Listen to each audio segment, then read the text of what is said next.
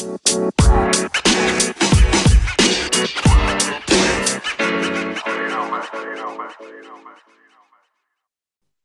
und herzlich willkommen beim Kickbase Quickie mit Feli und Eli. Ja, moin Feli. Ja, moin, Eli. Moin war auch das Falscheste, was ich hier hätte sagen können gerade Ja, es passt, passt, passt, passt, nicht, passt nicht zu dem Team, aber es ist Äh, in Ordnung. Gude. Äh, Gude. Äh, Gude, äh, Gude. Heute geht es um Ähm, äh, ja. die SGE, Eintracht Frankfurt. Ähm, wir haben ja angekündigt, wir werden versuchen, die Folgen relativ kurz zu halten. Ähm, machen wir heute wahrscheinlich nicht. Könnte könnt, könnt passieren, dass es ein bisschen länger geht. Ähm, zumal Frankfurt auch einfach einige Transfers getätigt hat jetzt hier im Sommer. Da ist viel passiert bei dem Verein. Jetzt mal angefangen halt beim, beim Trainer. Ähm, Oliver Glasner ist da. Man kennt sein System von letztem Jahr von Wolfsburg. Ähm, er hatte ja ein paar Spieler oder zumindest sagen wir Spielertypen auf dem Wunschzettel. Ähm, und wir fangen jetzt einfach mal an, würde ich sagen. Erstmal die nicht so relevanten und dann steigern wir uns, oder? Würden wir, also die nicht so relevant oder die Rückkehrer? Wie, Ähm, oder von, von mir ist erstmal, von mir ist, ja, nö, nö, nicht, nicht, nicht zwingend, aber ich würde sagen, erstmal die Rückkehrer, oder? Gerne. Ähm, Dani da Costa, zurückgekehrt von Mainz, ähm, hat bei Mainz eigentlich solide gespielt, ist ja auch zu Mainz gewechselt, um in der Region zu bleiben, weil er sich ja krass zu Frankfurt und der Region äh, bekannt hat. Mainz natürlich nur um die Ecke. Ähm, selbes Problem wie letztes Jahr. Er hat halt einfach zwei Konkurrenten da bei sich auf der rechten Seite mit Durm, ähm, der bisher ja auch den Vorzug bekommen hat in den ersten zwei Spieltagen. Im dritten Spieltag durfte dann da Costa ran und eigentlich auch noch einem Touré.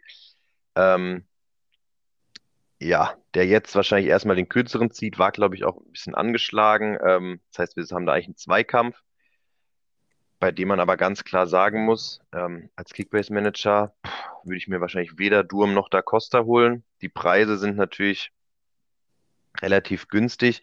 Ich meine, Da Costa kostet jetzt gerade mal 3,6 Millionen, was natürlich die Überlegung wert wäre, zu hoffen, dass er reinrotiert.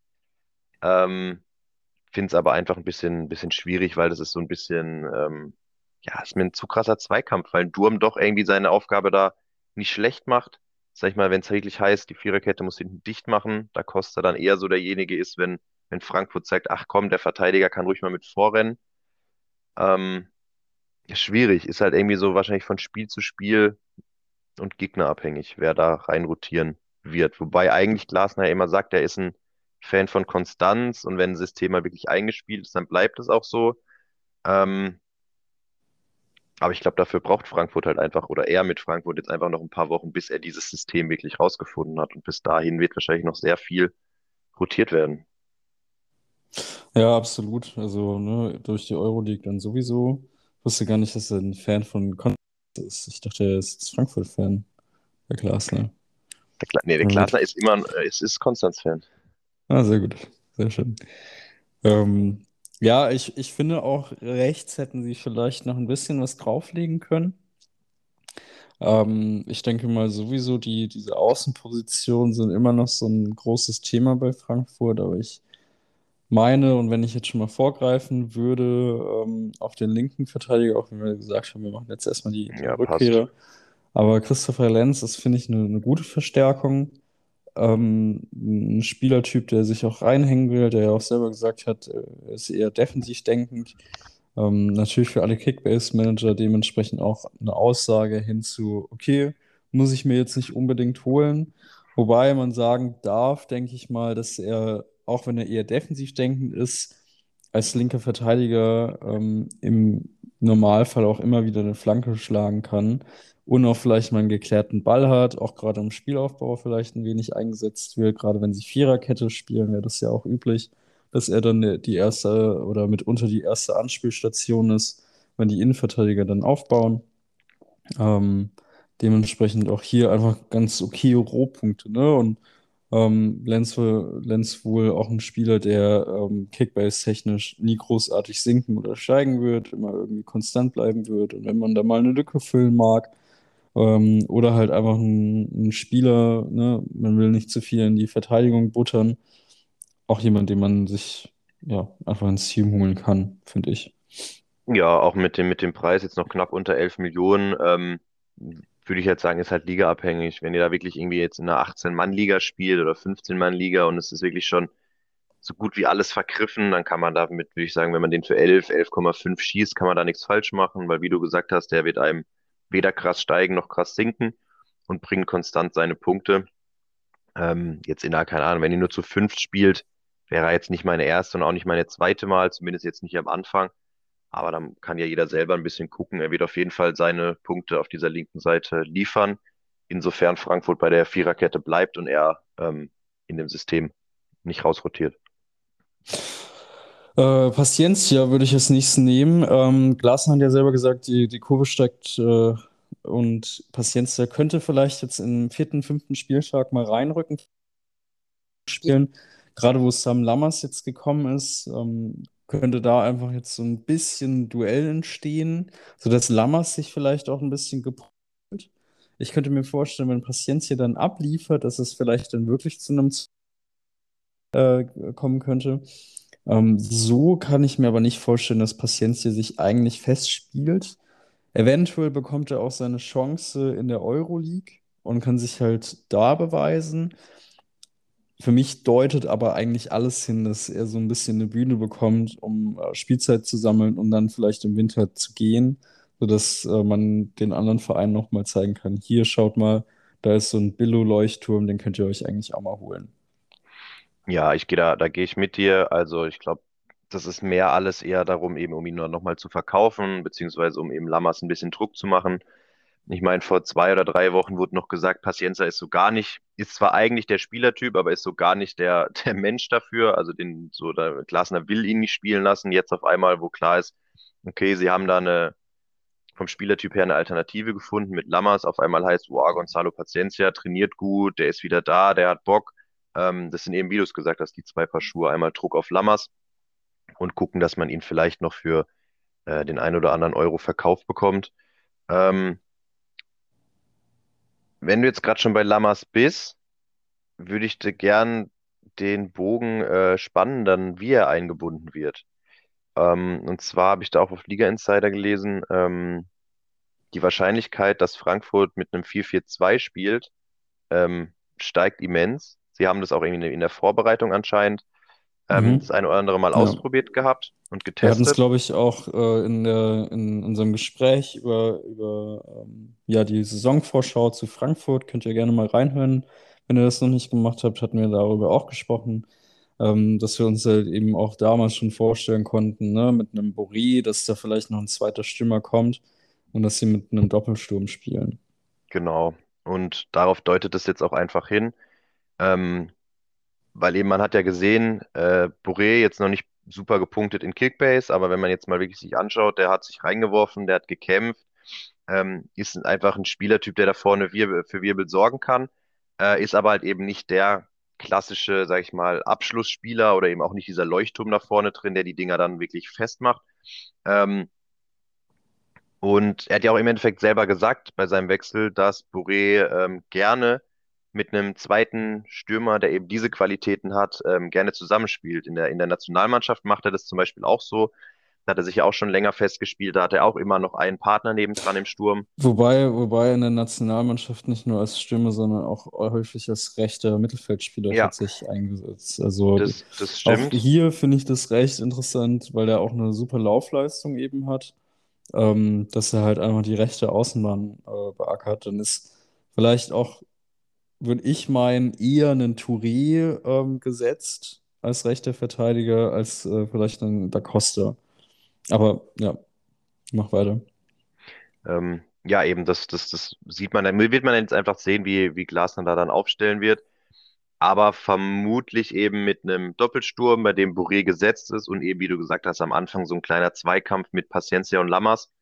Ähm, und dann wird eben geschaut. Da kommen wir dann auch schon direkt, finde ich, bei dem 4-4-2 darauf, ähm, wo du gesagt hast, wenn Boré auch mal auf die, auf das rechte Mittelfeld oder auf den rechten Flügel rückt, ist da Kann natürlich dann sein, auch die. Möglichkeit, dass es, dass es, nein, ich meine, dass es, dass es dann im Spiel passiert, äh, Nee, dass dann mal sagen, getauscht kann auch wird. sein, dass, dass äh, an Mangelungen der, der Spieler der Nationalmannschaft, denn Boré vielleicht oft auf rechts Ja, außen eingesetzt wird. Ähm, da, dafür kenne ich mich zu wenig aus, aber ja, ähm, ist, ist aber, ist aber tendenziell ja auch was, was ein, was ein Glasner berücksichtigen kann, weil wenn, wenn Boré da ja auch performen kann, kann man natürlich während einem Spiel auch gut rotieren und dann eben einer der anderen zwei Namen, die wir jetzt gleich nennen, wenn sie denn auf dem Feld stehen, äh, dann einfach mal da vorne als, als Stürmer reinstellt, um einfach die Abwehr mhm. ein bisschen zu auszutricksen. Ähm, und da würde ich dann direkt zu, ja, ich würde sagen, ich fange mit Jens-Peter Hauge an. Ja, Ähm, gerne. Kommt vom AC Mailand oder kam vom AC Mailand, hat sich mal direkt angekündigt in der, in der Bundesliga, äh, warum er beim AC Mailand gekickt hat. Ähm, der Kerl hat Bock, bringt, bringt da wirklich eine richtige Power mit, auch eine richtige Torgefahr. Und wenn es jetzt ein 4-4-2 ist, wäre natürlich er dann auch ein potenzieller Spieler, der dann eventuell vom rechten Flügel aus her agiert. Ja, Und dann wird das absolut. natürlich genau passen, was du gerade gesagt hast. Ähm, wenn ein Boré dann mal auf dem rechten Flügel spielt, dann kannst du so einen Hauge auf jeden Fall aber auch vorne in die Spitze neben einen Paciencia oder einen Lammers bringen. Also in, im Spiel selber gewechselt. Und Mhm. ich glaube, das würde, würde die ein oder andere Abwehr in der, in der Bundesliga wirklich aushebeln können. Weil der bringt echt krass was mit, der Junge. Ja, ich, ich halte, also ich finde es auch geil, dass er irgendwie mehr über rechts kommt jetzt als über links. Ähm, was er ja viel in, in Mailand dann gemacht hat, als er, als er äh, gespielt hat auch mal. Ähm, ja, ich meine, hat ja, finde ich, auch perfekt bewiesen, dass er es drauf hat. Eben schon zwei Tore gemacht. Natürlich das eine nur ein Anschlusstreffer irgendwie nach einer Ecke, aber ähm, ja, super Qualität. Ich glaube auch gerade perfekt, um, um so einen Ausgleich zu Kostic zu schaffen. Ähm, und da finde ich es auch, also in der zweiten Stürmerposition sind sie, glaube ich, nicht nur wegen ihm variabel, sondern da würde ich auch direkt auf den nächsten Spieler eingehen, den, den sie sich geholt haben, der auch Skandinavier ist, ist Jesper Lindström, der natürlich eher als Zehner daherkommt, aber irgendwie auch so, so ein komischer linker Flügel sein kann, als auch rechter Flügel, als auch eben Stürmer so, mit seiner Größe auch, so 1,82 glaube ich, groß. So, so ein hängender Ähm, Stürmer, auch so das, was wahrscheinlich Boré genau. machen würde, eben hinter so einem Sam Lammers als Beispiel.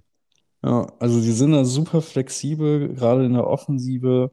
Ne, sie haben ja eh noch einen Kamada, sie haben jetzt einen Younes, der eigentlich, der, der scheinbar aber eher außen vor sein soll.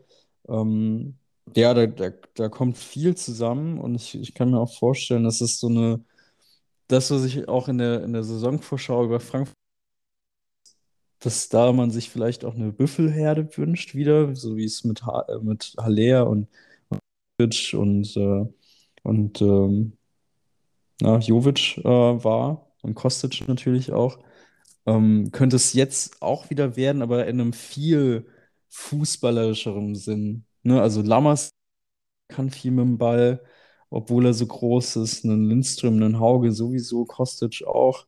Dann hast du noch einen Kamada, der da spielen kann. Also das kann schon ein richtig geiler Fußball sein. Voll. Punkt, ja. Äh, ja, unter, unter, unterschreibe ich einfach wirklich genauso. Da vorne kommt echt eine, eine Gewalt mit. Ähm, man muss auch ganz fairerweise sagen, ich finde zum jetzigen Zeitpunkt, ähm, guckt, was bei euch auf den Markt kommt. Ich sehe einen, also ich sehe an sich als gesetzt oder am ehesten gesetzt äh, Hauge und Boré von diesen vier, über die wir jetzt gerade Ja, geredet haben. Und dann dicht gefolgt von einem Lindstrom und dann dicht gefolgt von einem Lammers. Einfach aus dem Grund, Lammers ist jetzt erst gekommen. Der muss sich erst ein bisschen akklimatisieren, bevor der dann mal wirklich reinrotiert und sich wirklich, wir mal, in die Startelf spielen sollte, wenn er das denn packt. Ähm, dann Lindström, der einfach jetzt ein bisschen nochmal mehr zeigen muss und halt einfach guten Hauge hat es mehr wie bewiesen durch seine zwei Tore und sein, sein Auftreten.